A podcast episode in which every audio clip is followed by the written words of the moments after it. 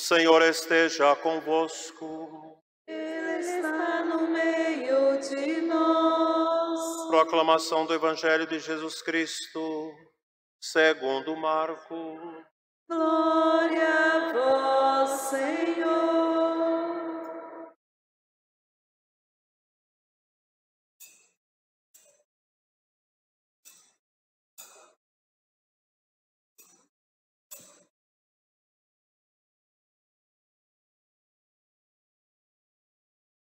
Naquele tempo, Tiago e João, filhos de Zebedeu, foram a Jesus e lhe disseram: Mestre, queremos que faças por nós o que vamos pedir.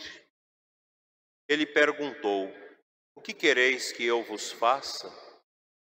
Eles responderam: Deixa-nos sentar um à tua direita e outro à tua esquerda, quando estiveres na tua glória. Jesus então lhes disse: Vós não sabeis o que pedis. Por acaso podeis beber o cálice que eu vou beber? Podeis ser batizado com o batismo com que vou ser batizado? Eles responderam: Podemos. E ele lhes disse: Vós bebereis o cálice que eu vou beber, e sereis batizados com o batismo com que devo ser batizado. Mas não depende de mim conceder o lugar à minha direita ou à minha esquerda. É para aqueles a quem foi reservado. Quando os outros dez discípulos ouviram isso, Indignaram-se com Tiago e João. Jesus os chamou e disse: Vós sabeis que os chefes das nações as oprimem e os grandes as tiranizam. Mas entre vós não deve ser assim. Quem quiser ser grande, seja vosso servo. E quem quiser ser o primeiro, seja o escravo de todos. Porque o filho do homem não veio para ser servido, mas para servir e dar a sua vida como resgate para muitos. Palavra da salvação. Glória a vós, Senhor.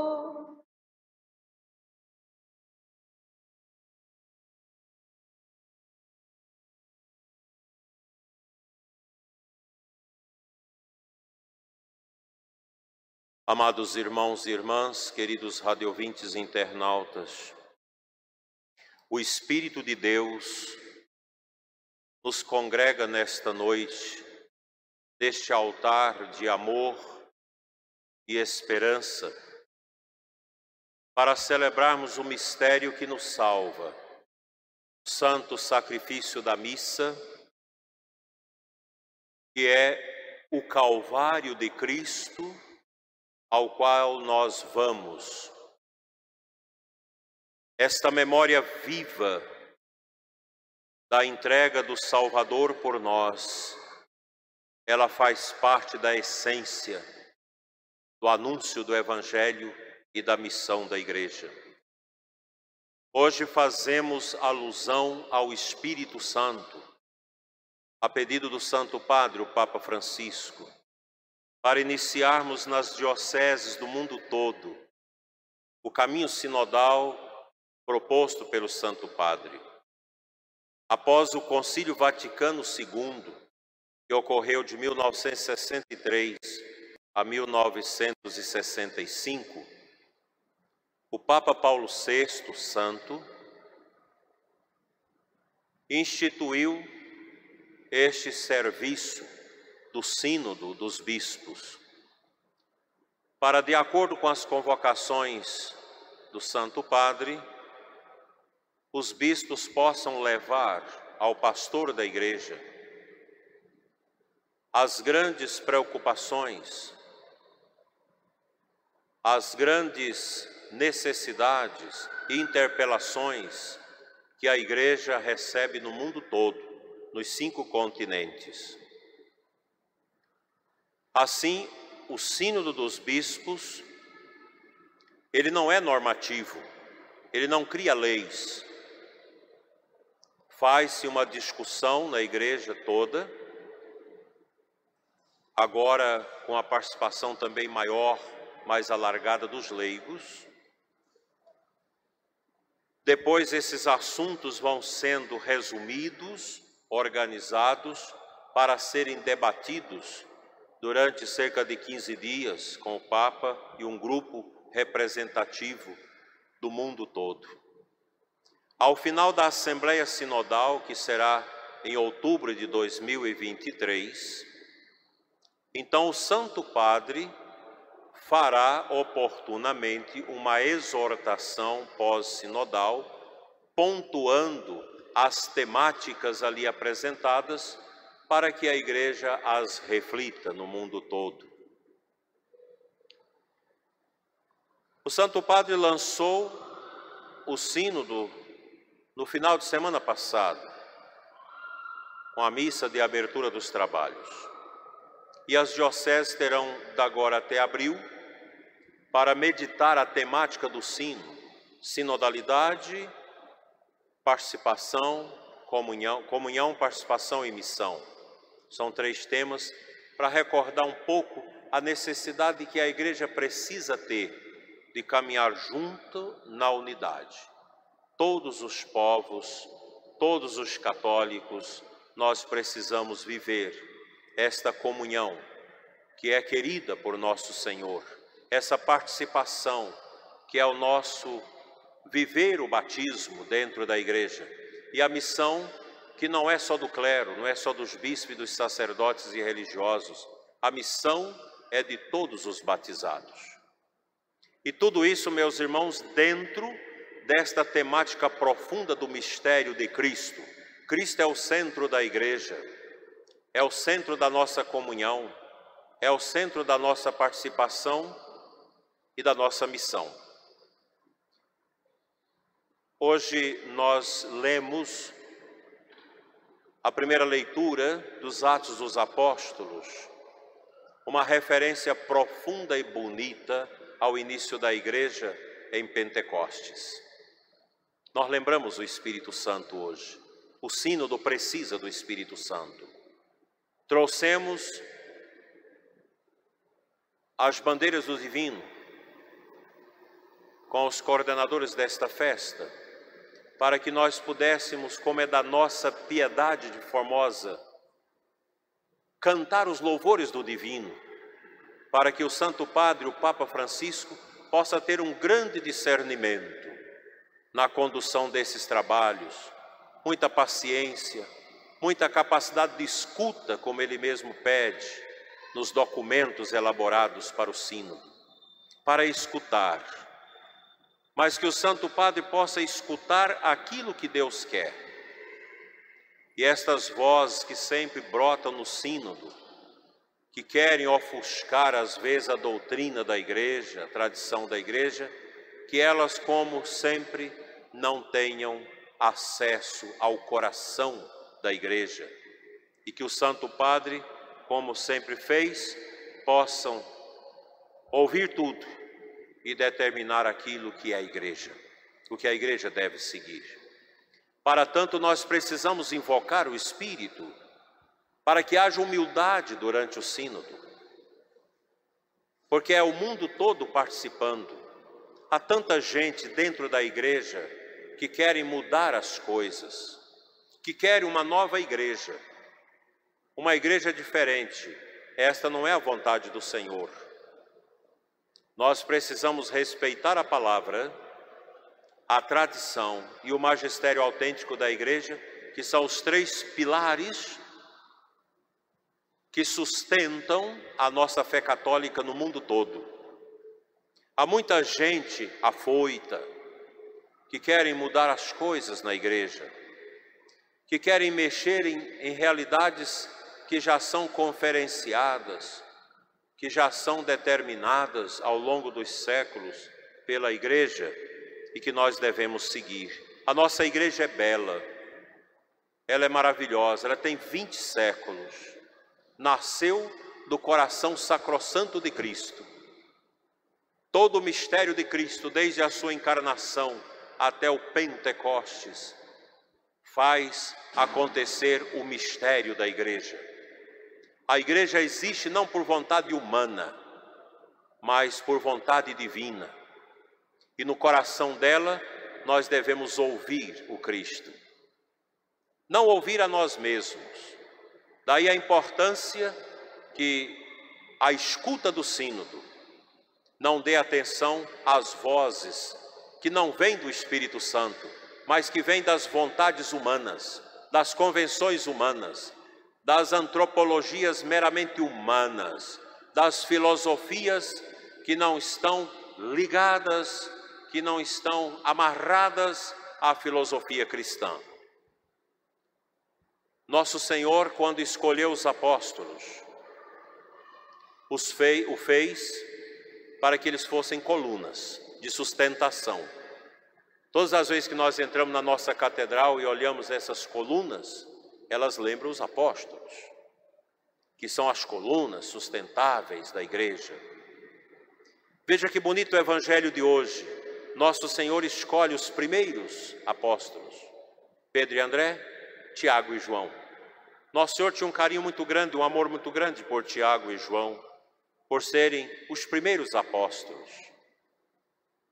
E hoje eles decepcionam o coração de Cristo ao pedir ao Senhor, fruto do humano, não do divino, mas do humano, que eles queriam um assentar à direita e outro à esquerda de Cristo no reino. E aqui nós temos um tema muito vasto que a gente podia ficar a falar muito tempo sobre isso. E nosso Senhor os corrige duramente. E pergunta: Por acaso vocês querem receber o mesmo batismo que eu vou receber? Pode? Podemos. Por isso que os apóstolos também morreram crucificados. Jesus estava falando do mergulho no batismo da paixão, do sangue, da dor. São esses dois apóstolos que nosso Senhor também convida a subir o Monte Tabor, onde, naquela teofania poderosa, Cristo manifestou o mistério da eternidade do céu aos seus apóstolos, Pedro, Tiago e João. Ficaram extasiados, e esses mesmos dois que pediram lugares especiais falaram para Jesus: Mestre, permita-nos fazer aqui uma tenda, três tendas, uma para nós, outra para o Senhor e outra para Elias e Moisés, que apareceu na teofania. E Jesus falou: nada disso, vão evangelizar, vão à missão. Eu espero que o Sínodo nos ajude a encontrar unções para uma missão profícua que nós precisamos no mundo todo em razão da doença psicológica humana que assola o mundo através dessa peste. Nós precisamos de caminhos de oração, de espiritualidade para salvar o povo da depressão, da tristeza, do afastamento das coisas de Deus. O sínodo precisa ter essa preocupação. Se tomar um viés meramente humano, vai ser repreendido na força do Espírito, como Tiago e João foram repreendidos por Jesus. Mas eles são repreendidos lá na frente também. Quando Jesus institui a Eucaristia, e ele diz: Agora chegou a minha hora. E o seu coração, entumecido pela fumaça da dor e do medo, humanamente falando, da paixão, ele vai ao Jardim das Oliveiras orar e chama Pedro, Tiago João. Fiquem aqui a orar. Eu irei orar a sós. Naquela oração tão profunda, em plena semana de Páscoa, quando a lua cheia jogava os retalhos das suas luzes no jardim das oliveiras. Cristo trava uma luta com o demônio. E ele volta e encontra Pedro, Tiago e João dormindo e os repreende. Por que não vigiai comigo? Assim, meus irmãos, nós podemos tirar dessas leituras meditações extraordinárias. Deus nos convida à humildade. O céu não é medido com a mesma régua que nós medimos esse mundo. Esse mundo nosso é um mundo complicado. É um mundo onde a carne e o espírito está presente. A carne que leva as pessoas ao fechamento e o espírito de Deus que tenta abrir as almas para a compreensão da vontade de Deus. Esse é o nosso mundo. O céu, meus irmãos, é a eterna glória, é a bondade eterna. No céu não há os pecados capitais que nós vivemos aqui. No céu não há o orgulho que marca o nosso coração desde o nosso nascimento como nódoa recebida de Adão e Eva. O céu é um impulso, um refluxo do amor que nunca termina, de uma alegria eterna e dinâmica. Alcança o céu os que sobem pela escada difícil da humildade. É a escada do Calvário, que nosso Senhor ao levantar-se da sua oração no Getsemane, é preso, é levado ao suplício, ao flagelo, condenado, torturado e percorre o caminho estreito do Calvário, aos empurrões, aos gritos de zombaria, às cusparadas, como já previa o profeta Isaías, até a entrega no batismo definitivo da sua missão, que é o mergulho nas águas do sangue da paixão. Pedro, Tiago e João contempla esta realidade. Mas eles não optaram por descer a escada da facilidade, da ingratidão, da desobediência e da falta de humildade, do orgulho. Eles renunciaram à, escada do orgulho, entregaram suas vidas e imitaram Jesus, entregando suas almas a Ele e os seus corpos à dor. É o que nós devemos colocar na nossa vida, é o que a igreja precisa fazer todos nós católicos, todos, todo o povo de Deus, que deve caminhar como o Papa pede, nesta comunhão, nesta participação e missão, é preciso abrir a janela do coração para que entre o ar fresco, suave e doce, dócil da humildade e fechar o nosso entendimento a tudo aquilo que é ventania, que é tempestade produzida pela carne, pelo pecado e pelo orgulho que crasa o coração da nossa humanidade. A nossa humanidade está tão triste, tão sofrida, tão dividida, tão machucada, que grande parte das pessoas renunciam a ouvir a verdade não querem rezar, não quer que a igreja fale mais de aborto, de ideologia de gênero, de adultério, de impureza, de pecado contra a castidade. Não quer mais que a gente fale de conversão, de arrependimento. Muita gente quer uma igreja que não aborde esta temática. A nossa diocese, fiel à igreja, dará sua contribuição ao Sínodo, a partir das nossas convicções profundamente católicas,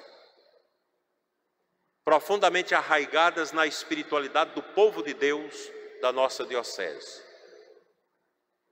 Não desprezará as moções que o Divino Espírito Santo tem manifestado na vida do povo desta igreja ao longo desses 42 anos de diocese, através da bandeira do Divino.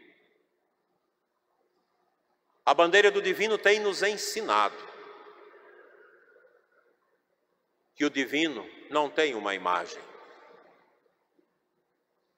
porque a imagem do Divino Espírito Santo está no rosto dos batizados, dos que receberam a Santíssima Trindade através do batismo e da crisma. O Espírito de Deus está no rosto de cada um de vocês. É esse Espírito que a Diocese de Formosa quer obedientemente, através do seu bispo, do seu clero, dos seus diáconos e religiosos e do seu povo, seguir. Se preciso, numa eventual perseguição à fé, como se vislumbra mundo afora, nós não vamos hesitar em fugir de Jesus. Nós vamos caminhar com Ele.